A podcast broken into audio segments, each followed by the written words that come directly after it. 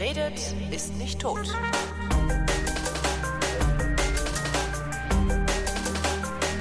Willkommen zum Geschichtsunterricht einer Koproduktion von Vrindt und DLF Nova. Und ich sitze immer noch, ja, seit Wochen sitze ich bei Matthias von Hellfeld in der Bibliothek. Hallo Matthias. Hi, und aus Angst vor der Pest haben wir uns eingebaut. Genau. Wir sind beide total abgemagert und das wird wahrscheinlich die letzte Ausgabe von Vrindt Geschichtsunterricht sein. Aus Angst vor der Pest haben wir uns in der vorletzten Ja. Sendung eingemauert. Genau. Ähm, heute äh, Martin Luther. Ja, so ist es. Ich bin ja tatsächlich, ich, ich höre ja so, ich höre den ganzen Tag Deutschlandfunk und sowas. Und wir, wir haben 2017, das ist Lutherjahr, 500 Jahre Luther, also 500 Jahre Reformation. Und ich bin, ich schlage drei Kreuze, um einfach mal in dem Bild zu bleiben. Ich schlage drei Kreuze, wenn dieses Jahr vorbei ist. Ja. Ich kann es nicht mehr hören. Und Ja. jetzt muss ich hier auch noch äh, selber. ja, ich äh, verstehe. äh, Ähm, aber das, es ist, ja. ja, es ist ja, ich Äh, glaube, dass so die, inflationär dass, gerade. Ja, ich glaube, dass die, die evangelische Kirche da tatsächlich einen Fehler gemacht hat. Sie haben im letzten Jahr schon angefangen mit dem Lutherjahr. Das war, glaube ich, ein großer Fehler. Und äh, jetzt, wo es dann soweit ist und jeder draufspringt auf das Datum, Ja. ähm, so, ne? schrecklich. Naja. Also wir springen auf das Datum, wo er angeblich seine Thesen an die Kirchentür von Wittenberg äh, genagelt haben soll, was natürlich Käse ist. Das hat er ganz bestimmt nicht gemacht. Ähm, um, um das nur mal kurz aufzuklären, vermutlich ist es so gewesen, dass ähm, ein Pedell, hieß das früher, also ein Hausmeister oder ein Organisator der Universität, ähm, einen Disput äh, angekündigt hat über eben die Thesen von Herrn Luther. Und die wurden tatsächlich ähm, an die Kirchentür gekloppt und da wurde dann eingeladen, dann und dann Veranstaltungen mit so, dem und hier, dem. das sind meine Thesen. Äh, Nein, nein, die Thesen wurden da nicht angenagelt, sondern die wurden ja disputiert, also dis äh, kontrovers debattiert. Achso, ich dachte, Es die war- wären dann vielleicht aber vorher schon veröffentlicht worden. die Das waren das sind meine- veröffentlicht, die waren veröffentlicht, aber eben nicht an der Tür der Wittenberger Kirche, weil dann sofort irgendjemand gekommen wäre und hätte den Luther aus seiner äh, Studierstube rausgezogen, der ja im, äh, in unmittelbarer Rufnähe dieser Ja. Kirche war und hätte ihn vermutlich, ähm, na vielleicht nicht gerade umgebracht, aber in den Kerker gestopft, Ja. weil er natürlich dann ähm, den, den vollen Zorn des Papstes sofort zu spüren bekommen hätte. Wobei man das nicht genau weiß, weil der auch schon ein bisschen älter war. Also jedenfalls, das hätte auf jeden Fall für großen Ärger gesorgt. Ähm, so wird es nicht gewesen sein, sondern dieses Anschlagen eines Zettels an die Tür der Wittenberger Schlosskirche wird wohl die Einladung zu einer Disputation gewesen sein. an Der Luther möglicherweise teilgenommen hat, das weiß ich nicht, aber Ja. möglicherweise eben auch nicht, sondern einfach nur darüber dis diskutiert werden sollte. Ähm, also wir, wir senden fast an dem Tag, an dem dieses passiert sein soll. Und ähm, wir finden und haben uns, als wir das vorbereitet haben, überlegt, Luther ist tatsächlich einer von ganz, ganz wenigen Gestalten in der Weltgeschichte, der eine wirklich nachhaltige Veränderung über viele, viele Jahrhunderte bewerkstelligt hat. Allerdings. Alleine, dass in jedem Kaff zwei Kirchen stehen. Das, Ähm, Absolut, das ja absolut. mal- Und er hat eben noch sehr viel mehr bewerkstelligt. Da würde ich auch gleich noch drauf kommen. Aber das war sozusagen der Punkt zu sagen, dieser Typ äh, ist nicht einfach nur ein Religionsbegründer. In gleichen Atemzuge natürlich ist auch Mohammed zu nennen. Ja, also der, der Begründer einer Religion, die eben sich auch über viele Jahrhunderte gehalten hat und die entsprechend auch Wirkungen hat. Aber ist Luther tatsächlich ein Religionsbegründer im Sinne Eben von nicht. Religionsstifter Nein, nein. wie Mohammed? Genau, der- ich sage genau. Das, das ist nicht ganz das Gleiche. Er hat ja im Grunde innerhalb einer Religion eine Abspaltung äh, provoziert. Wobei man jetzt auch, wenn man, wenn man sich den Islam anguckt, äh, sicherlich auch äh, sagen kann, dass der in, in weiten Teilen deckungsgleich mit, mit, mit, mit dem ist, was vorher an Religion da war. Also Ja. Letztendlich sind es auch immer wieder nur Ableitungen oder Weiterentwicklungen. Aber die, diese beiden sind lange geblieben Ja, und eben andere Dinge sind nicht so lange geblieben, was auch lange wie die Ideen der französischen Revolution, um jetzt mal so was Ja. ganz anderes zu sagen. So, insofern haben wir gesagt, Luther ist eine entscheidende Figur und haben uns dann mit ihm beschäftigt und haben festgestellt, Luther war gar nicht der Erste, der das gesagt hat, was er gesagt hat. Was hat er denn überhaupt gesagt? Im Grunde ich genommen- bin mir sicher, dass die meisten Menschen überhaupt nicht so genau wissen, was der eigentlich gesagt hat, das Ja. dazu geführt hat, dass es Protestanten gibt. Also im Grunde genommen auf, reduziert auf alles weg. Ja, Ja, klar, Die, klar, klar. Keine Thesen, keine Kritik am Papst, alles weg. Das hat er auch alles gemacht, aber darum ging es. Er hat, nachdem er die Bibel und das, das neue Evangelium und alles, was da stand, studiert hat, ist er zu einer Erkenntnis gekommen, die tatsächlich revolutionär war, nämlich es gibt, lieber Holger, zwischen dir und dem lieben Gott eine direkte Verbindung. Ja, So. Wenn dem so ist, dann brauchen wir keine Kirche. ja. Punkt. Das veröffentlicht im Jahr 1517 bedeutet Ich finde das- Papst weg. Selbst wenn du das heute Ja. zum ersten Mal veröffentlichen würdest, würde noch ein Aufruhr durch die Welt laufen. Genau, also er sagte, das, das kann eigentlich nicht sein. Also das, und das ist die revolutionäre Idee, die äh, tatsächlich dahinter steht. Das hat zum Beispiel zur Folge, dass die evangelischen, protestantischen Kirchen völlig schmucklos sind. Ja. es wird kein Brimborium gemacht. Die Show bei den Katholiken ist Ja. viel besser. Ja. So.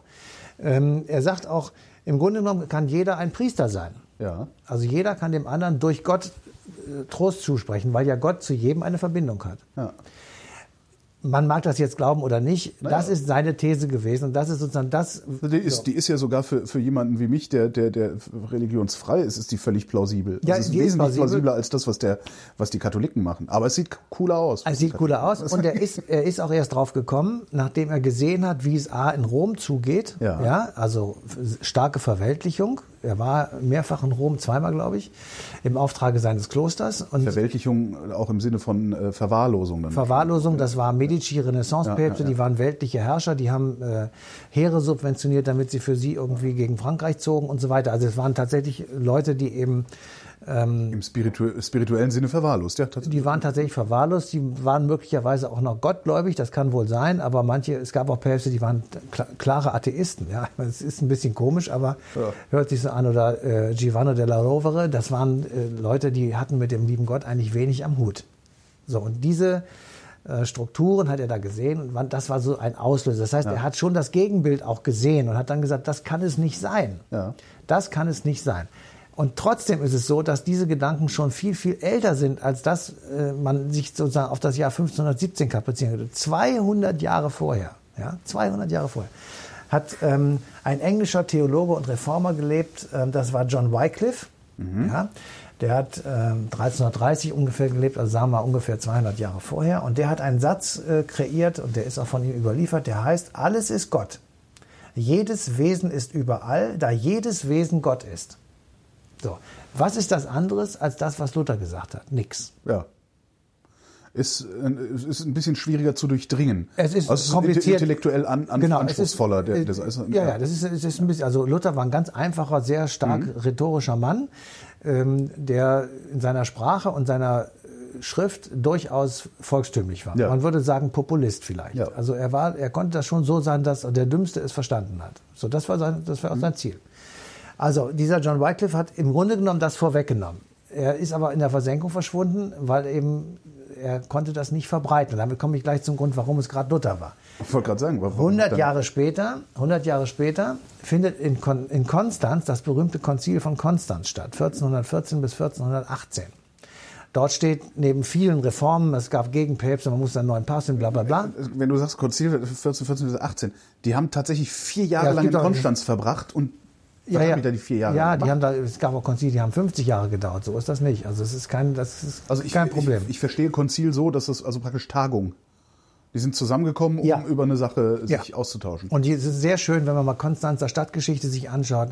Da gibt es sehr schöne Ausführungen, wie viele Prostituierte während dieser vier Jahre dort einen dicken Reibach gemacht haben. Also insofern, ähm, es gab auch noch andere Dinge. also die sind auch nicht zwischendurch abgereist, weil sie zu Hause Das in den ich so Provinzen genau Geschäfte nicht. zu erledigen hatten. Das kann schon sein, aber das Konzil als solches tagte eben bis 18, also vier Jahre lang.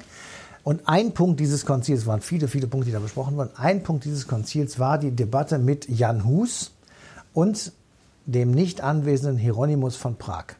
Diese beiden Leute werden so als Begriff vielleicht noch äh, eine Bedeutung haben für den einen. Die haben einen miteinander debattiert, obwohl Hieronymus von Prag nicht anwesend war. Jawohl, der ist Ah, vorsichtshalber nicht gekommen aus gutem Grund. Jan Hus ist gekommen, weil, er, weil ihm zugesichert wurde, er würde freies Geleit hin und rück bekommen. Ja. So wurde ihm zugesichert. Wo kam der denn her? Der kam aus Böhmen. Und äh, jener Jan Hus erscheint dort also und stellt sich dahin und sagt, die einzige Quelle meines Glaubens ist die Bibel. Ja.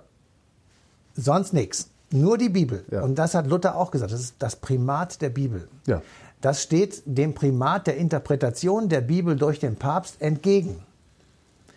Also der Papst hatte in der Welt bis dahin das ausschließliche Privileg, die Bibel zu interpretieren. Ja. Und er sagte, wie sie zu lesen sei und was daraus folgt. Das heißt, er war ein geistlicher Herrscher mit großem Durchdringungseffekt in der Bevölkerung, die der, der Bibel bzw. dem Interpreten der Bibel glaubten, nämlich die Christen. Verkündet durch Bischöfe und Kardinäle und Priester, die dann von ihm geschult sozusagen in die, äh, in die Provinz gingen und dort verkündeten, was Lehrmeinung des Papstes war. Deswegen ist in der katholischen Kirche es auch relativ einfach, eine Lehrmeinung zu finden, nämlich das, was der Papst sagt. Ja. Alles andere ist siehe Küng und andere Häresie, Abweichung, raus. So. Das ist aber doch gleichzeitig hat es dann doch in, inner, äh, also innerhalb des Christentums ist das ja dann sogar ein ja, aufklärerischer Moment, der da passiert. Wenn du sagst, die Primat der Bibel, das heißt ja auch gleichzeitig, du bestimmst, wie zu interpretieren, du bestimmst, wie für Individuum. dich zu interpretieren ist, was in der Bibel steht. Und das wiederum ist Aufklärung, das, das ist, Absolut. das ist äh, das, sich des eigenen Verstandes bedienen. Ja, und jetzt ist die Frage, was ist Nur halt bis zu der Grenze, die da geschrieben steht. Aber was, ist immerhin. denn, was also, ist denn nun wohl mit Jan Hus passiert? Den haben sie geköpft. Den haben sie auf den Scheiterhaufen Auf gestellt. Das Scheiterhaufen, kommt auch selber ja. raus. Mit dem Ergebnis, dass in Böhmen die berühmten Hussistenkriege ausgebrochen sind. Ah, daher, weil ne? dann die äh, Anhänger von Jan Hus, die auch sagten, es ist nur die Bibel. Ja. Der Papst interessiert uns lau. Der ist Ja. irrelevant. Es ist die Bibel und die Interpretation, wie wir sie selber darstellen, sozusagen so. Jetzt kann man natürlich dagegen sagen, der Papst hat gesagt, nein, ein, eine Christenheit, eine Glaubensrichtung, die muss gleichförmig sein, die muss eine, eine gemeinsame Idee haben, sie muss eine gemeinsame Interpretation haben. Wenn das heute bei, beim Koran oder bei der Auslegung des Korans der Fall wäre, könnte man mit irgendeinem Imam oder egal wie er dann heißt, sagen, pass auf, wir zwei reden jetzt. Ja. Und du erzählst mir jetzt, was ihr wollt, ich erzähle was, und das gilt. Ja. Ja. Das geht aber nicht, weil da eben genau das passiert ist, was im Grunde genommen der Papst 1414 verhindert hat.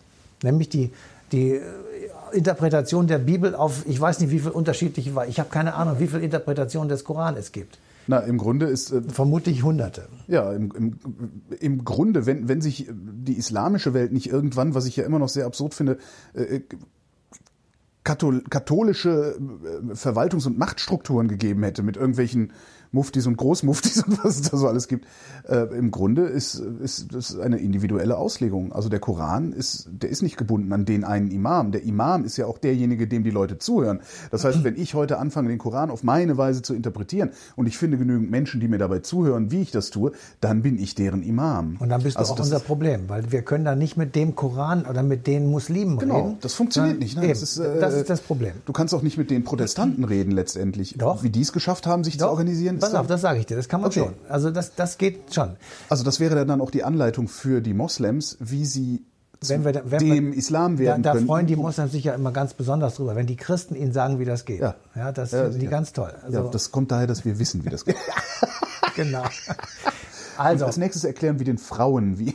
ja, genau. ähm, also, ich will nur sagen, äh, diese beiden, es gab noch ein paar andere, also Stichwort Savonarola in Florenz, das war einer, der also auch gegen den, die Verweltlichung der Kirche predigte, der wurde also auch umgebracht. Also es waren ganz viele Leute, die also vorher schon sozusagen das auch öffentlich gemacht haben, was dann am Beginn des 16. Jahrhunderts öffentlich gemacht wurde von Luther. Jetzt kommt die Frage, warum gerade Luther? Ja? Warum gerade Luther? Warum gerade Luther? Das ist eine sehr gute Frage, die du da stellst. Ähm, Also wahrscheinlich hat im Nachbardorf auch irgendein Priester genau das Gleiche gedacht und nicht gesagt. Absolut, hätte, hätte durchaus. Aber jetzt ist nehmen wir nicht mehr hätte, hätte Fahrradkette, sondern jetzt muss man sich kurz erinnern, was ist eigentlich in der Zeit sonst noch passiert Mhm. und warum äh, hat sozusagen Luther die Gnade der späten Geburt, die wir ja noch von unserem jüngst verstorbenen Bundeskanzler Helmut Kohl so oft gehört haben, tatsächlich mal positiv genutzt. Ja? Also, Luther wird äh, irgendwann in den 80er Jahren des 15. Jahrhunderts geboren ähm, und ähm, zu der Zeit passieren mehrere Dinge gleichzeitig. Das ist eine sehr spannende Zeit. Es werden Kontinente entdeckt, also das zweite Mal Amerika durch Kolumbus 1492. Im gleichen Jahr entdeckt Vasco da Gama den Seeweg nach Indien. Das heißt, die Welt rückt zusammen, es globalisiert sich. Ja. Zum ersten Mal gibt es eine, eine nachvollziehbare Globalisierung, die Märkte zusammenrücken lässt, Waren zusammenrücken lässt, Menschen zusammenrücken lässt, aber auch natürlich Irritationen äh, nach sich zieht. Auf einmal werden, äh, ich sag mal, Handwerker aus äh, Wittenberg, um bei Luther zu bleiben, Konkurrenten von Leuten, die sie gar nicht sehen, weil die auf irgendeinem anderen Kontinent Ja. hocken und deren Waren aber jetzt auf einmal nach Europa kommen. Das ist ein wichtiger Punkt. Der zweite wichtige Punkt, ähm, zur gleichen Zeit entdeckt Johannes Gutenberg den Buchdruck für Europa. Das ist schon vorher in China, das weiß ich, aber hier für Europa wird also von Johannes Gutenberg entdeckt. Ähm, und Auch faszinierend, dass es so lange gedauert hat, auf diese Idee zu kommen, oder? ja, es war technisch schwierig, offenbar. Jedenfalls, er hatte das, lass uns Ja. das mal einfach äh, festhalten. Und, was ganz wichtig ist, äh, zur gleichen Zeit beginnt in Holland das Postwesen. Ja? Also wenn jemand sich fragt, warum eine Taxe Taxe heißt, dann kann ich ihn nur an das Haus von Taxis erinnern. Ja. Von Thorn und Taxis sind die Begründer des Post- und Fahrtwesens sozusagen, des, des Kutschenwesens. Ja. Postkutsche konnten halt Leute mitfahren auch. Ja. Es konnten Leute mitfahren und äh, es ging zunächst mal darum, königliche Post zu transportieren. Das wurde dann ausgeweitet und so weiter mit Pferden. Es wurden Stationen eingerichtet. Also irgendwann relativ schnell entwickelte sich ein Postwesen, das heißt ein Transportwesen von Zetteln. Mhm. So. Also, Du konntest etwas denken, das war auch vorher schon kein Problem. Du konntest etwas aufschreiben, war auch schon kein Problem. Du konntest etwas drucken, das war neu. Das ist vervielfältigen. Und du konntest es vervielfältigen und du konntest es transportieren. Ja. So. Das ist sozusagen, das sind die Voraussetzungen, die zu der Zeit äh, für ihn wichtig waren. Und was noch wichtig war, Luther ist ein Kind des Humanismus. Mhm. Wenn wir zwar jetzt sagen, wir, sind, wir würden uns wahrscheinlich als Humanisten bezeichnen. Vermutlich, ja. Vermutlich. Vermutlich sind wir das gar nicht, aber weil wir gar nicht so weit denken wie die Humanisten, aber wir versuchen es zumindest. Aber immerhin, die Humanisten sind ein Rückgriff auf die griechische Antike und die Philosophen der griechischen Antike. Und um es mal auf einen Punkt zu bringen, der, sie haben sehr viel daraus entwickelt, aber einen, einen ganz wichtigen Punkt. Sie haben das Individuum in die Mitte gestellt. Ja. Also bei den Griechen gibt es Reformen, politische Reformen in, im alten Athen, wo tatsächlich das Individuum sozusagen heraustritt, Macht und Befugnisse bekommt und sie vom Herrscher wegnehmen. Also er, er, der Herrscher muss abgeben, das Volk, die Menschen bekommen dazu. Demokratie. So, und die Philosophen ähm, um 1500, Erasmus von Rotterdam zum Beispiel, die denken also viel darüber nach, entwickeln eine Pädagogik, entwickeln eine neue politische Philosophie, sie lesen die Griechen und die Römer die alten lateinischen Texte im Original und entdecken auf einmal Gesetzestexte. 1502 wird in Bologna der äh, Codex Juris Civilis gefunden, also das alte aufgeschriebene römische Recht von Justinian aus dem Jahr 534, glaube ich, ähm, wird also entdeckt und, und sofort in Gesetzestexte gegossen. Das heißt, man hat aber eine ganz starke Anbindung auf einmal an die Vergangenheit, an die ja. Antike.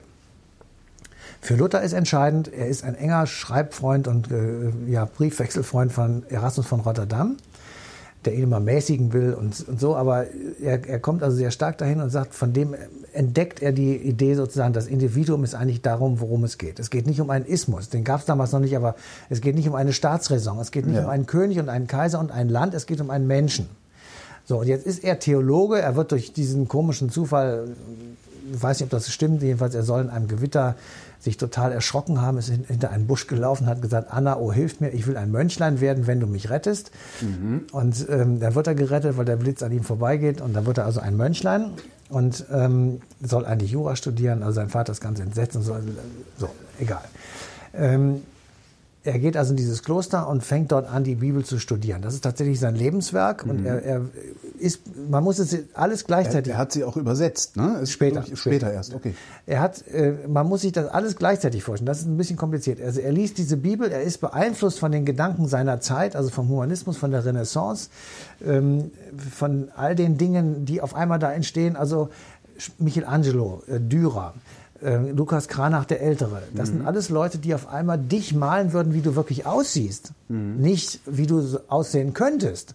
Oder ohne Gesicht. Es gibt bis dahin ganz viel Sakralbilder, in denen Menschen aufgemalt sind, die keine Gesichtskonturen haben. Die haben nur einen runden Kreis auf dem Hals.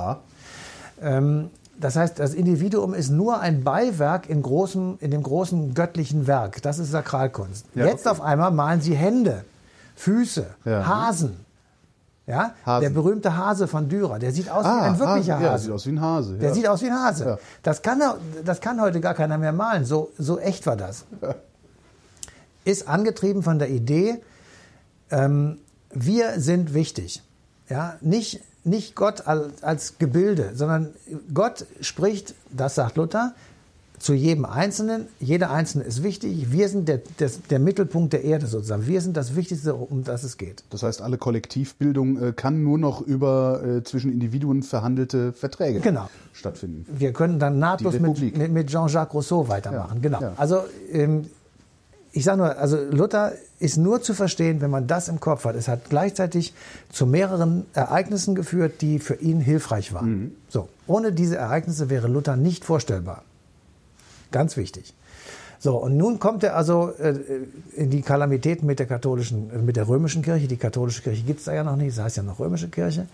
Ähm, der Papst ähm, übersieht zunächst einmal, was das eigentlich für eine Gefahr ist, die da auf ihn zukommt. Leo X. ist schon relativ alt und ist davon beseelt, den Petersdom zu bauen. Also der Petersdom, wie wir ihn heute kennen, der beginnt tatsächlich mit der erste Stein wird 1503, glaube ich, gelegt oder 1505.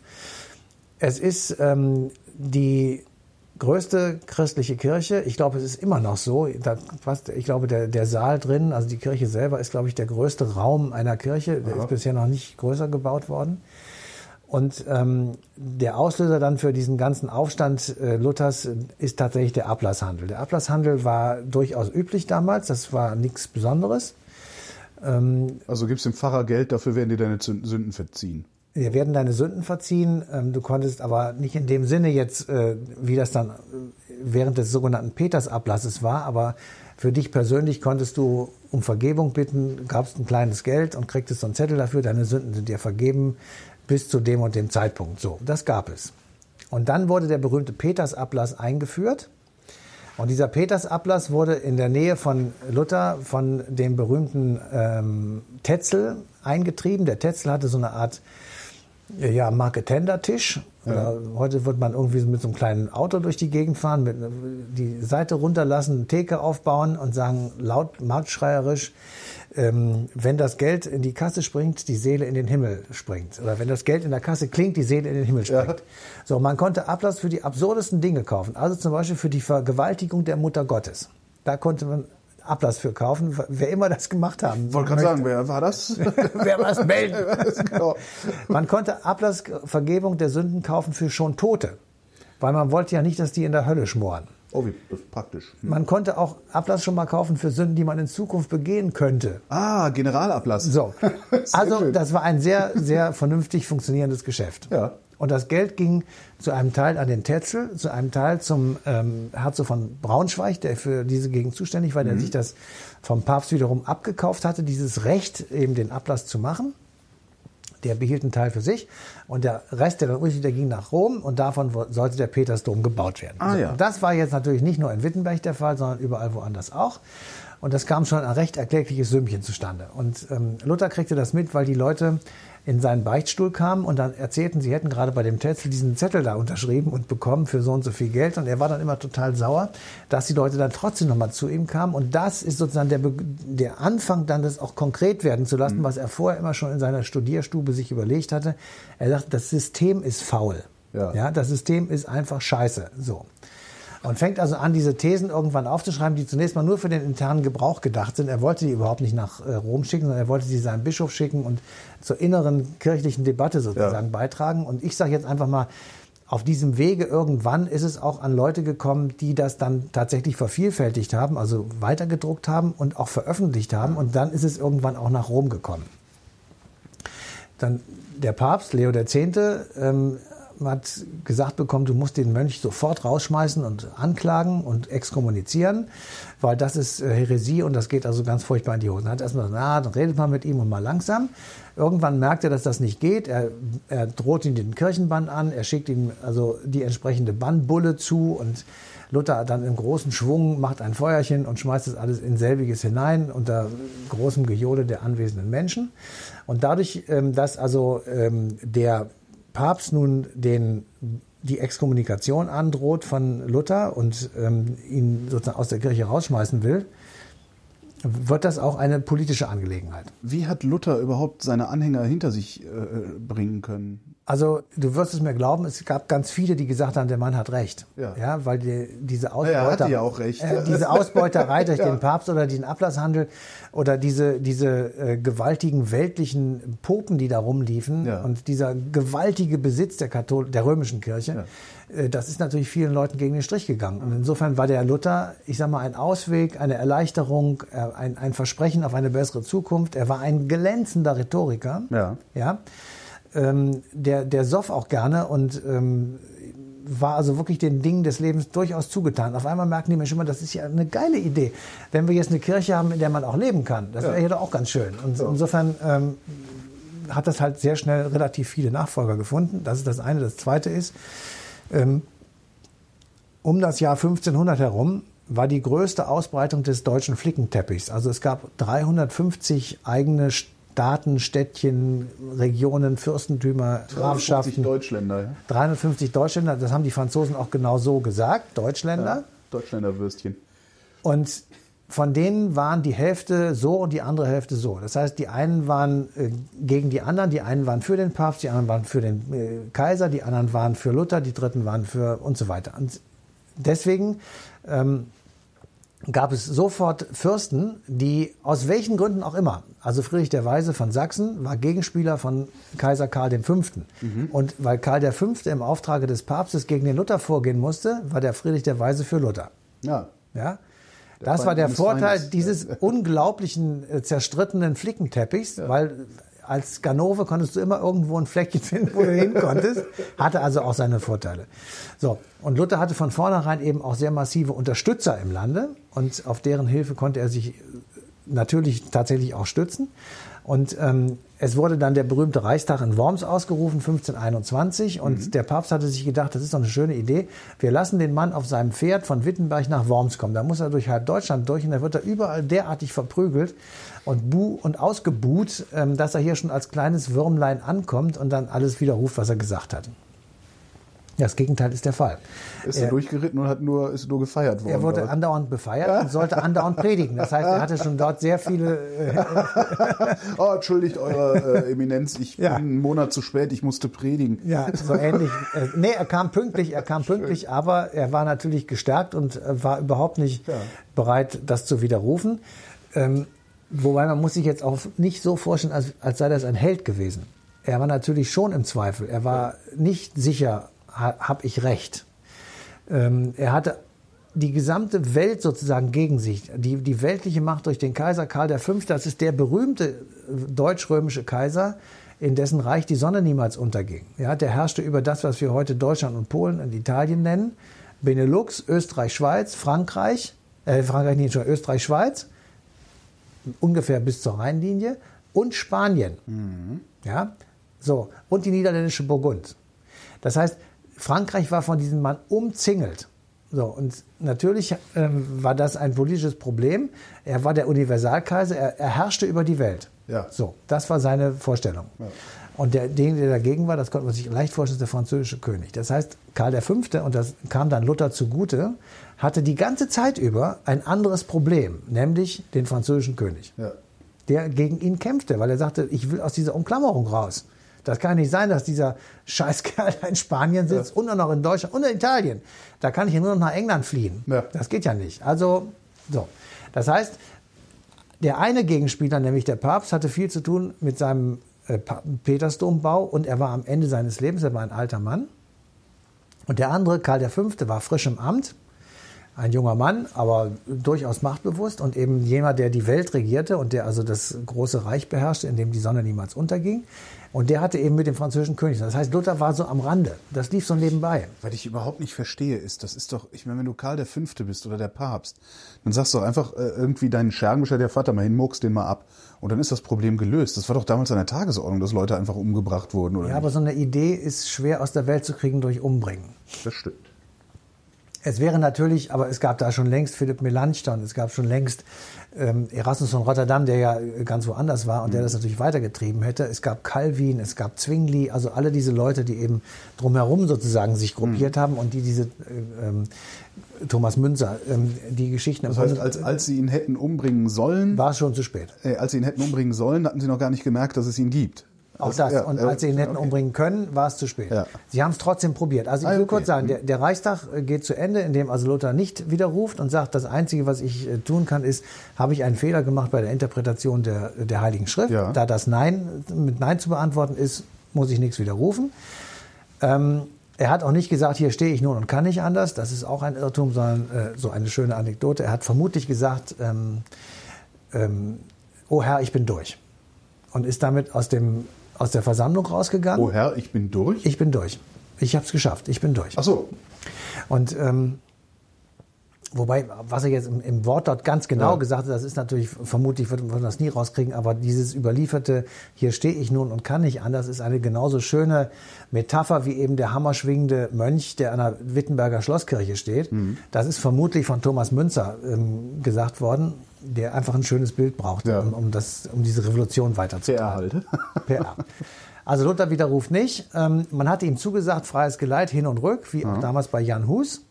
Und kaum, dass er raus ist aus dem Reichstagsgebäude, aus, der, aus dem, es war nicht in dem Gebäude, es war im Gelände, ähm, spricht der Kaiser die Reichsacht über ihn aus. Reichsacht bedeutet, du bist vogelfrei. Oh, du bist oh, vogelfrei. weia. du bist vogelfrei. Das heißt, jeder, der dich umbringt, geht straffrei aus. Ja. Und in diesem Zusammenhang ist zu verstehen, dass dann Friedrich der Weise, der Kurfürst von Sachsen, jenen Luther gekidnappt, in Anführungsstrichen hat. Er hat ihn auf dem Weg nach Hause, nach Wittenberg, gekidnappt, in Anführungsstrichen, Ja, ja, und ähm, auf die Wartburg entführt. Auch in Anführungsstrichen, mit Einwilligung Luthers. Weil Luther sagte, ich bin in Gefahr, jeder, der hier um die Ecke kommt, kann mich umbringen. Ja. Also Friedrich der Weise, du klaust mich jetzt und wir tun einfach so, dass ich tot bin. Das heißt, Propaganda war auch damals schon der Ach. Fall. Friedrich der Weise ließ verkünden, Luther ist tot, schnitt ihm eine Tonsur Ja. und stellte ihn oben in seiner Burg auf der Wartburg als Archivar ein. Und in dieser Zeit als Archivar sozusagen, in Anführungsstrichen, der hieß dann Junker Jörg, also er war nicht Archivar, sondern er lebt halt auf dieser Burg, übersetzte er die Bibel ins Deutsche innerhalb von sechs oder acht Wochen. Das ist die berühmte Lutherbibel. Und Ja. jetzt kommt der Punkt, warum es mit den Protestanten einfach zu verhandeln ist. Weil sie berufen sich auf die Lutherbibel. Alles, was da steht, ist für Protestanten sozusagen richtig. Sie ist, sie wird alle, weiß ich nicht, Jahre mal wieder neu kommentiert. Das Ja. ist jetzt gerade passiert. Aber es ist nicht so, dass dort am Inhalt etwas tatsächlich verändert werden, nur die Worte sozusagen für dich und mich verständlich nachübersetzt. Aber, Aber, es das, machen die, verändert. das machen die Katholiken ja auch nicht. Ähm, Also die Katholiken haben ja, also mir geht's ja eher darum, dass, dass du, dass die Protestanten, die passen ja ihren, ihren Glauben stets der Moderne an. Ja, also da, Frauen, Frauen sind Priester, äh, da kannst du ja, aber trinken, das du kannst liegt, das Kinder liegt, kriegen, du kannst nein, nein, nein, das liegt ganzen alles, nein, Entschuldigung, das ist alles an Luther. Es bedarf keiner Kirche. Jeder ist Priester, jeder, Ja. jeder, jeder, jeder. Das heißt, jede Frau, jeder Mann, jedes Kind ist alles sind alles Priester. Und die, das gibt keine Einschränkung. Warum, ja? Ja, aber warum, warum schaffen, warum haben wir dann, also ich bin da jetzt wieder beim Ja. Koran. Wir haben halt ein, ein hierarchisches Gebilde, äh, evangelische Kirche. Die beziehen sich alle auf die Lutherbibel und du kannst sie als Einheit ansprechen, also als homogene, als also Chef homogenes der- Ding ansprechen. Genau. Ähm, jetzt ist aber letztendlich der Islam ja auch ein, ein protestantisches äh, Gebilde, weil da ist ja auch jeder ist ein Priester. Also wer da predigt, ist ein Priester. Aber trotzdem schaffen wir es nicht, die als Gebilde anzusprechen, Ja. weil es keine Hierarchie gibt. Es gibt keine Hierarchie und es gibt keine, keine, ein- keine ausschließliche Interpretation der Bibel. Das ist bei den Protestanten schon der Fall. Es gibt, es gibt nur diese eine, es gibt nur die Heilige Schrift, sonst gar nichts. Das ist das Primat der Heiligen Schrift. Ja, aber das haben die Fertig. Moslems doch auch. Die haben die heilige, deren heilige Schrift ist der Koran. Ja, aber der wird von denen äh, je nach Denkschule völlig unterschiedlich interpretiert. Das ist bei den Protestanten nicht so. Das, so. Da gibt es eben nur diese eine Interpretation, die Kommentare sozusagen, die werden gegeben und Schluss. Bei den, bei den Katholiken ist es der Papst in Rom, der über seine Enzykliken oder Mhm. Verlautbarungen, wie auch immer, das kundtut sozusagen, wie das jetzt in Anführungsstrichen modernisiert Mhm. Zu leben ist, diese Bibel. Das machen die natürlich auch. Na klar passen die das an, indem sie sagen, Abtreibung ist weiterhin verboten. Ja. Oder irgendwann sagen sie vielleicht, Abtreibung ist erlaubt, ist mir auch egal. Jedenfalls irgendetwas verändern sie schon natürlich. Und gerade jetzt, der jetzige ist ja offenbar einer, der so im Hintergrund schon das eine oder andere versucht zu verändern. Also das ist dann schon ein großer Unterschied. Und zwischen Christ, also zwischen Protestanten und äh, Katholiken ist nur der Unterschied, in Anführungsstrichen, dass eben die einen sagen, es gibt eine direkte Verbindung und die anderen sagen, dazwischen ist die Kirche. Das ist die, das ist die Begründung des Papsttums, die dazwischen steht. Ja? Wenn du sagen würdest, wie bei Luther, es gibt eine, da ist der Papst auf der Stelle Mäuschen tot. Ja. Ja, kannst den Vatikan abreißen. Schluss damit. So. Und da werden die natürlich einen Teufel tun, das zu machen, sondern sie, sie versuchen das natürlich immer wieder mit neuem Leben zu erfüllen. Und das wiederum hat dann die Trennung zwischen den beiden Gruppierungen über viele Jahrhunderte erstmal voneinander weiter weggebracht. Jetzt versucht man mit der Ökumene das wieder zusammenzukriegen. Vielleicht gelingt es ja, wunderbar, aber ähm, zunächst einmal wurde es auseinandergetrieben, ich sage mal Stichwort 30-jähriger Krieg. Ja. Da ging es darum, sind die eigentlich wirklich gleichberechtigt, diese Religionen, und dürfen sie dort Kirchen bauen, wo sie möchten? Und das war der Anlass, warum eben äh, dieser Krieg ausbrach. Der wurde dann sehr politisch, aber das war im Grunde genommen der Grund. Und im Westfälischen Frieden wurde dann festgelegt, es gibt drei Religionsgruppierungen im Christentum, Katholiken, die hießen dann Katholiken, also Urgemeinde, die Protestanten und die Calvinisten. So. Und damit ist klar, diese drei sind gleichberechtigt, die dürfen Kirchen bauen, wo sie wollen. Und Luther als Person und Luther als Gedankengeber hat bis heute wirklich nachhaltige Wirkung bis in unser Grundgesetz hinein. Und dazu habe ich gefragt den ehemaligen Präses der evangelischen Kirche in Deutschland, nämlich Nikolaus Schneider. Ja, die Reformation hat ja Anstöße gegeben und daraus sind geschichtliche Prozesse erwachsen. Und diese geschichtlichen Prozesse dauern in der Tat bis heute an. Sie wirken bis heute. Ich sage mal ein Beispiel. Es war der Reformation wichtig, den einzelnen Menschen in seiner unvertretbaren Stellung vor Gott zu betonen. Also der Einzelne soll über seinen Glauben nachdenken, soll kritisch sein und soll sich entscheiden. Der Einzelne ist nicht mehr Masse einer großen Gemeinschaft und diese große Gemeinschaft vertraut sich dann kirchlichen und staatlichen Autoritäten an, die von Gott äh, verordnet sind sondern er tritt nun aus der Masse heraus mit seinem Namen als Individuum, als eine erkennbare Person, die eben darin völlig unverzichtbar ist. Diese Betonung des Einzelnen, der Individualität ist etwas, das uns ja bis heute wichtig ist und das ja Konsequenzen hat bis zum Wahlrecht jedes einzelnen Menschen bis zu äh, seinen Rechten, die etwa auch im Grundgesetz dann formuliert sind, wo ja die Würde, die Wahrung und der Schutz der Würde jedes einzelnen Menschen als das wichtigste und die vordringliche Aufgabe auch jedes Staates äh, definiert ist. Also das ist eine große geschichtliche Wirkung. Und wir merken bis heute, darum muss immer wieder neu gerungen werden. Das ist nicht selbstverständlich, das kann verloren gehen. So, und wenn du das jetzt zu Ende denkst, wenn du sagst, also tatsächlich die Würde des Einzelnen ist unantastbar, nicht die Würde der Deutschen oder der Weißen. Ja. ja die, die, es ist das Individuum. Ja. Es steht das in, jedenfalls auf dem Papier des Grundgesetzes im Mittelpunkt unserer Staatsräson.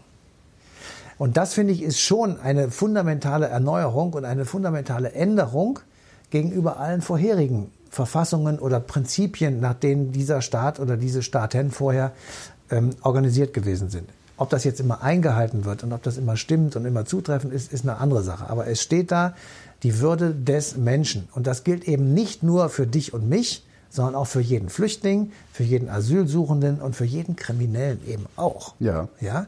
Das ist extrem wichtig festzuhalten, dass man sagen, das kommt aus dem Humanismus, von mir aus kann man noch aus der Renaissance dazu und aus der Reformation, dass wir sagen, wir als Menschen, als Einzelkinder, wenn man religiös ist, fügt man hinzu Gottes, ja. sind A sein Ebenbild und B wichtig. Matthias von Hellfeld, vielen Dank. Bitteschön. Und euch danken wir wie immer für die Aufmerksamkeit und verweisen auf den 29.10. An dem gibt es dann auf DLF Nova die passende Sendung Eine Stunde History.